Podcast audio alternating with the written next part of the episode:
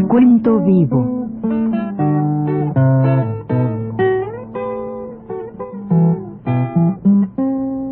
Mis décadas.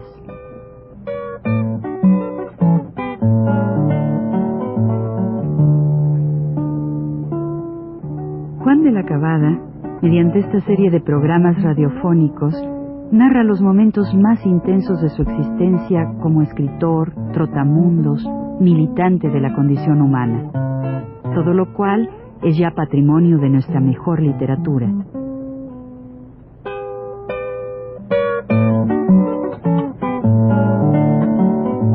Con ustedes, Juan de la Cabada. Buenas tardes. Vamos a continuar con la vida en Campeche, en la ciudad de Campeche, con Leonora, una muchacha neoyorquina con quien viví mucho tiempo yo, viví 12 años con ella. En ese tiempo que decimos en el mes, esto ocurre por principios del mes de diciembre cuando ella era del paludismo, pues no teníamos mucho tiempo de vivir juntos nosotros, ¿verdad? Teníamos, bueno, sí que teníamos, pues eh, había sido casi un año. Entonces, este, pero habíamos ido a, a Campeche en el mes de, de, octubre, como dije la otra vez, y, para esto ya eran dos meses que estábamos en, en Campeche. Claro que a uno le parece eso muy corto, ¿no? A nosotros y todo eso, pero para ella que tenía que volver, porque tenía su hermana ahí, su familia, pues se le había hecho ya un poco largo, es decir, toda la estancia que estuvo en México es un año y dos meses había estado en Campeche.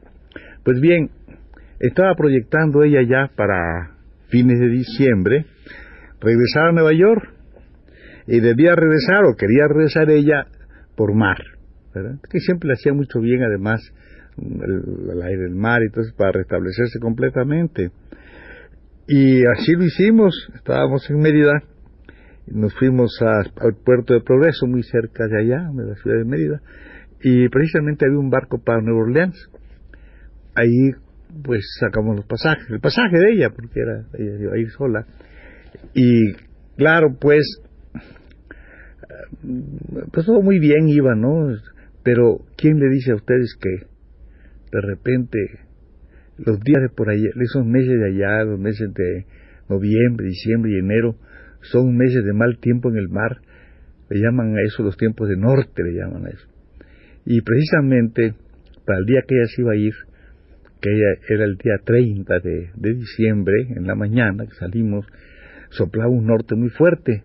Sin embargo, tomamos una lancha y yo la llevé a bordo, ¿verdad? Con todas las cosas del de mar agitado y todas esas cosas la dejé a bordo cosa que a ella pues siempre, le, por muchas circunstancias que hemos de contar, yo siempre la llevé a de esos viajes por mar y todas esas cosas, siempre gustan a la gente, creo que a las mujeres también les gusta mucho toda esta cosa de un poco del peligro y eso, ¿no? Llegamos allí y la dejamos, la dejé a bordo. la marinería era pues era toda pues eh, escandinava, eran pues noruegos y, y suecos y eso y el capitán también. Bueno, hablamos un poquito, nos, conversé un poco con ellos y ya la, dejé y me vine a tierra. Me fui a Mérida, pero lo que yo no contaba es que el barco no pudo salir ese día. No pudo salir por el mal tiempo, estaba verdaderamente muy malo el mar, muy, muy embravecido. Y al día siguiente volví yo a Progreso. Con, dije, pues, ¿qué habrá pasado? Yo no, pues se había ido, esas cosas que siempre queda uno con él pendiente. Y cuando fui a eso me encuentro que todavía el barco estaba fondeado en puerto. Seguía el mal tiempo muy fuerte y yo pues tomé una lancha y me fui para allá. Naturalmente que estas cosas que uno hace con, con toda la violencia que del caso, es un así medio violento, resulta que eso tiene mucho efecto yo no sabía el efecto que le iba a causar, ya estaba verdaderamente emocionada de ver cómo yo había ido a verla otro, al otro día, ¿verdad? Hasta allí, y esperar hasta que ya dijeron que el barco iba a salir.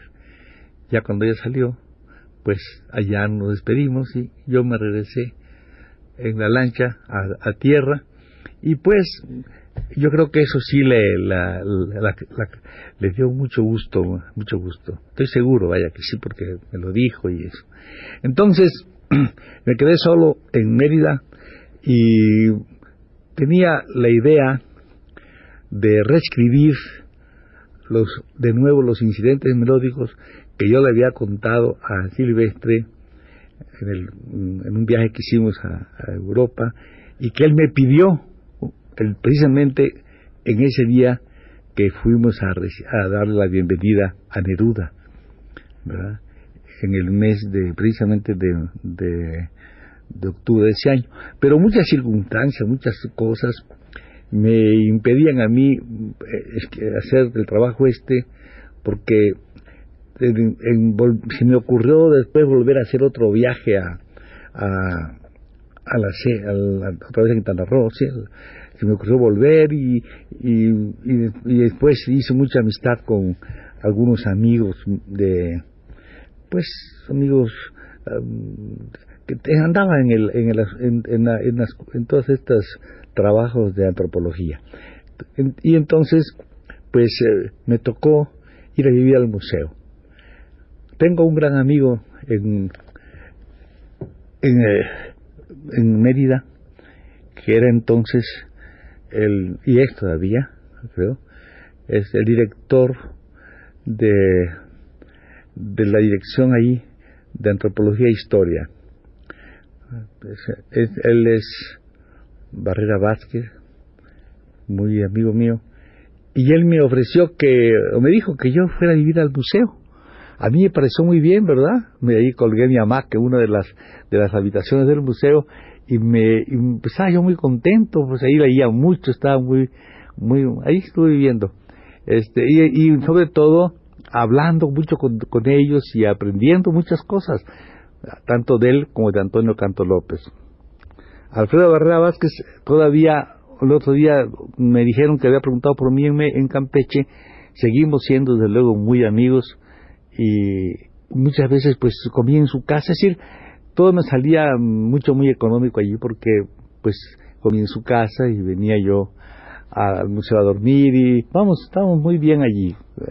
En ese, en ese tiempo también llegó por allá nuestro amigo León Felipe. León Felipe dio unas conferencias en, en Mérida y era muy divertido porque publicó un libro allá también, en una imprenta que iba mucho. Era una época en que él se hizo muy amigo de otro que era amigo nuestro, que es la familia Ducho, la familia Ducho.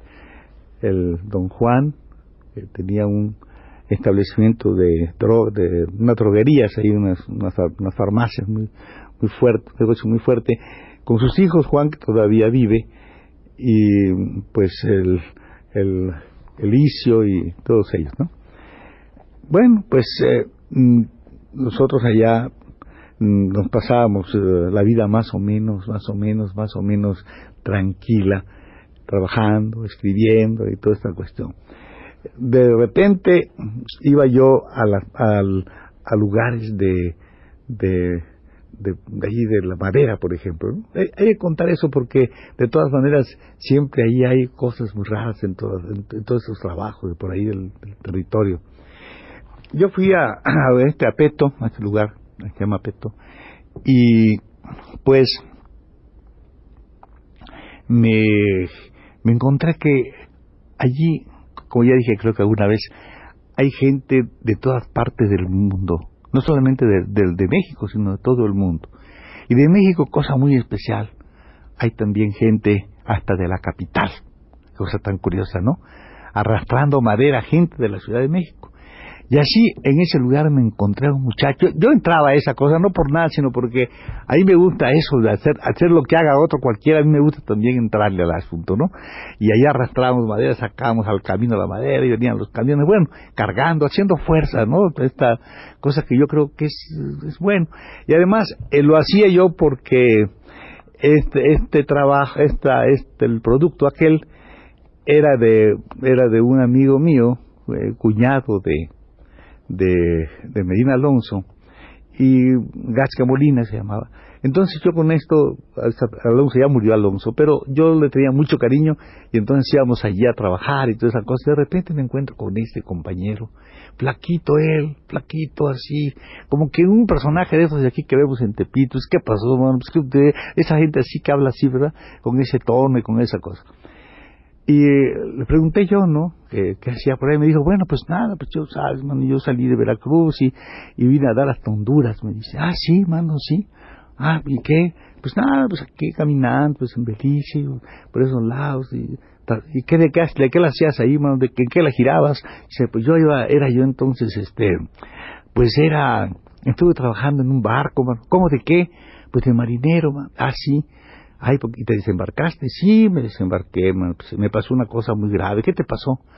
Y pues fíjate, mano, que tú sabes, este, nosotros ahí, pues traíamos trafique, ¿no? Y, y sí, y de, de, contrabando, pues a veces hasta trabajábamos de carne, de carne, de qué, carne humana, man, qué cosa eran chinos, dice, ah, chinos, sí, nos metíamos ahí, el capitán ahí, los chinos nos traíamos en barriles, man, los metíamos en siempre cuidando que los guardacostas, verdad que siempre hay ahí, que son unos perros, que nos seguían y todo, pues defendernos de ellos, ver si llegábamos a puerto antes, bueno, aquellos poder desembarcar y todo eso, pero un día, mano, era imposible, estaban los chinos todos metidos en los barriles, man, cuando en esto viene el guardacosta, y el capitán, ah, por más que se alejaba, no se, no se podía, no se podía, y qué, man, pues nada, man, ya me dijo que pusiéramos en fila los, los barriles, man, para hacia las escotillas, y que las abriéramos, man y cuando ya salieron las escotillas, ahí nos gritó, y yo pues tuvimos que empujar los barriles, mano. Y los chinos al agua, mano, pues se ahogaron todos ahí. Fíjate, mano, yo con eso pues ya no quiero, mano, ya se me hinché el cuerpo todavía de pensar de todas las gentes que, que allí encerrados, los pobres, mano, se, pues se ahogaron ahí, mano. Desde eso me desembarqué, mano, ando por ahí. ¿Y qué más, mano? Que yo muy interesado. Pues no, pues ahí me fui a Belice, mano. Luis también era muy padre, ¿sabes por qué? ¿Por qué le digo? Porque allá por el muelle hay muchos, hay negros, mano, pero llevan bombín, así da tanta pena, man, dan bombín, así muy vestidos, hablan todos inglés, y le va, así te extienden la mano, man. Son limosneros, man. Pero muy vestidos, ¿eh? No creas que nada con sus bombines y todo. Bueno, toda esta, esto nada más lo cuento como, como la, lo, como estos episodios que uno este, muy frecuentemente pues son propios de estos lugares y, y creo que no son frecuentes en otros sitios. Hasta la próxima.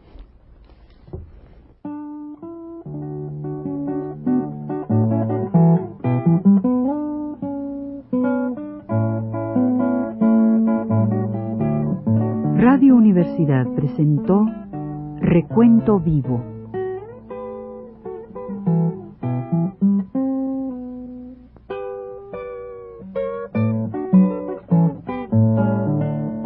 décadas por Juan de la Cabada.